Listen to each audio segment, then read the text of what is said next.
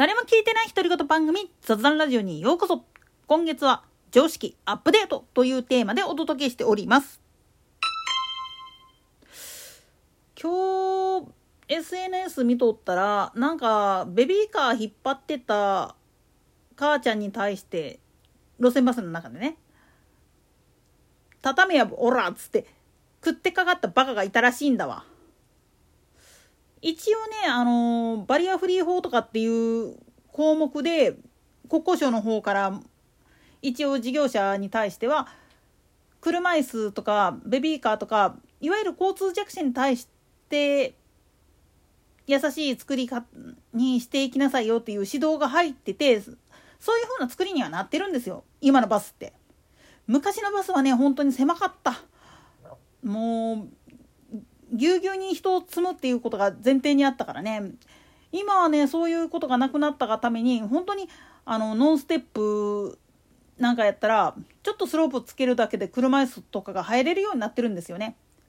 そういうのに乗ってて「邪魔だおら!」っつって言うっていうのはよっぽど世間知らずというか何も知らんねんなっていうことになるんですよね。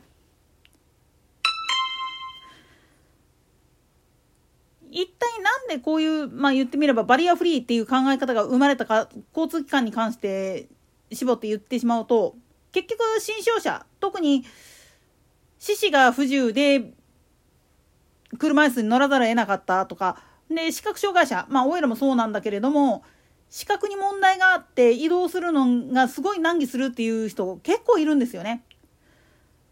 いわゆる、まあ、高齢者なんかの引っこもりなんかでも、実は理由としては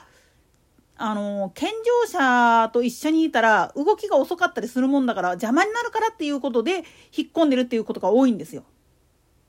そういう人たちを外に出してあげるためにはどうすればいいかっつったら動ける人が遠慮してくださいっていう風な形にせざるを得なかったんですよね。まあその最たるものっていうのが展示ブロックだったりするんだけどなんでやねんっていうかこの展示ブロックっていうのももともとは岡山の養護学校でまあ盲学校かのところで試験的に導入されたんがきっかけで今普及してるわけなんだけれどもあれってね本当に目が悪くなって一番実感してるんだけどあれがあると今どこ自分が歩いてるかっつうのが明確にわかるんですよね。あ、まっすこれまっすぐ行ったらいけるんやな。あ、ここを止まるっていうことはここに曲がり角があるんだな。あるいはここ止まらへんかったら危ないよっていうことやなっていうのが分かるんですよね。でもね、目が見えてる人間にとっちゃ、あら、邪魔でしかないんだわ。正直。でも、この、あと、車椅子使ってる人なんかでも、あのボコボコがあるがためにっていう人も結構いるのは確かなのよ。でも、これが自分の立場がガラッと変わった時に、これがあるとないでは全然違うんだっていうことを痛烈に感じる瞬間っていうのがあるんですよ。まあ普通の人はそこに行くことってまあないんだわ。じゃあなんで国交省が中心になっていわゆるバリアフリー整備っていうのをやり始めたかって言ったら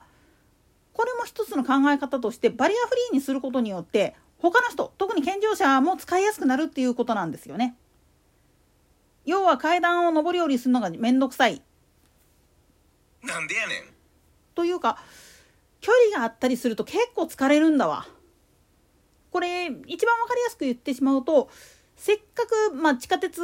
あった言って飛び込んだまではいいんだけれども駅のホームにたどり着くまでに 100m 以上歩かされるわそっから乗り場まで深いわってなってしまうともううんざりしてくるんですよね。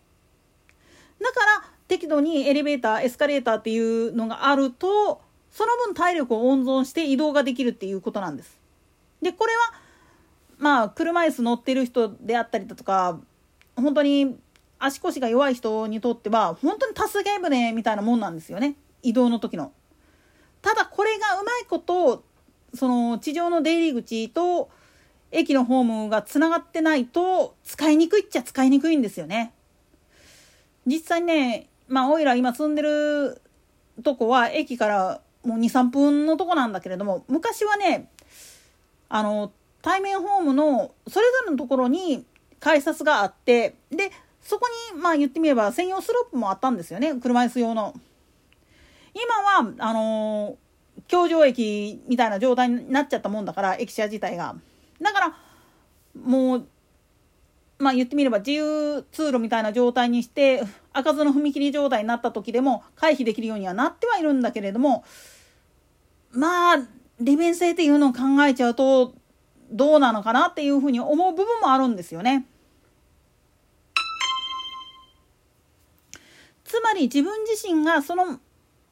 施設を利用する時にどういう条件で利用するかっていうのによってその考え方っていうのはすごく変わるんです。特にあの未婚の男性っていうふうに限定するのはちょっと申し訳ないんだけれども結構オラオラ系になってるような人たちっていうのはまず前提として女性になることはない。子供産むことも育てることもない。で自分が心象となって足が使えなくなるっていうことはまず考えない。目が潰れるっていうことはありえない。耳が聞こえない。んなわけねえ。で言っちゃってるもんだから実際に障害を持ってる人当然内臓疾患があって動けないという人もいるわけだけどそういうのを設定してあの人におらついてる人っていうのは大体そういうのを知らないし自分はそうならないという自信があるんですよね。でもいざなってみた時に今までおらついてたことがかえって自分自身を傷つけてることになってたんだっていうのに気づかされた時の絶望感って半端ないよ本当に。なんでやねん。だって今まで自分はそうなることはありえないと思って人を見下してたからね。人を見下した人間が見下される側の方に立った時の屈辱感っていうのは半端ないんですよ。なんで俺だけこんなに責められるんだって。でもね、これ考え方ひっくり返ると、責められてた側からしたらざまあなんですよね。なんでやねん。申し訳ないけれども、お前は俺たちの世界を知らん。俺たちの世界にお前が入り込んだとしても、お前は初心者や。俺らみたいに経験値のある人間とは全然違うんだぜ。お前が与えてきた屈辱っていうのは、ぶっちゃけ論で言ってしまったら、俺らにとってはどうってことはないわ。お前が嘆くほどの。っていうふうに、かえって見下されてしまうんですよね。相互理解というのは結局自分がもしそっちの立場に立ってしまった時にどう対応したらいいのっていうふうに戸惑わないようにするためには覚えておいた方がいいんですよね頭の片隅に。これ実は防災の意識っていうのも一緒で